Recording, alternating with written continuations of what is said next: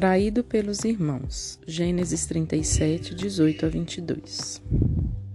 Eles viram José de longe e, antes que chegasse perto, começaram a fazer planos para matá-lo.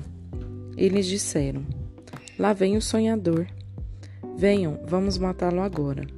Depois jogaremos o corpo num poço seco e diremos que um animal selvagem o devorou. Assim veremos no que vão dar os sonhos dele. Quando Rubem ouviu isso, quis salvá-lo dos seus irmãos e disse: Não vamos matá-lo. Não derramem sangue. Vocês podem jogá-lo neste poço, aqui no deserto, mas não o machuquem. Rubem disse isso porque planejava salvá-lo dos irmãos e mandá-lo de volta ao pai. Você já tentou agarrar uma bola que está rolando morro abaixo? É quase impossível, não é? O mesmo acontece quando damos lugar ao ódio em nosso coração. É difícil segurá-lo antes que cause grande estrago. Os irmãos de José sentiram ódio. Quando viram José de longe, tramaram um plano malvado. Vamos matá-lo e jogar seu corpo num poço.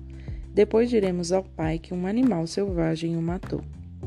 Mas Rubem, o irmão mais velho, quis poupar José e disse: Não vamos derramar sangue inocente. Joguem José no poço, mas não lhe tirem a vida. Os irmãos lhe arrancaram a túnica com grosseria e o jogaram no poço, que felizmente não tinha água. Você sabia que odiar é uma forma de matar? 1 João 3,15 diz: Todo aquele que odeia o seu irmão é assassino. Ore comigo, querido Deus. Perdoa-me por sentir inveja e ódio das pessoas. Livra-me desses sentimentos e ajude-me a perdoar. Em nome de Jesus. Amém.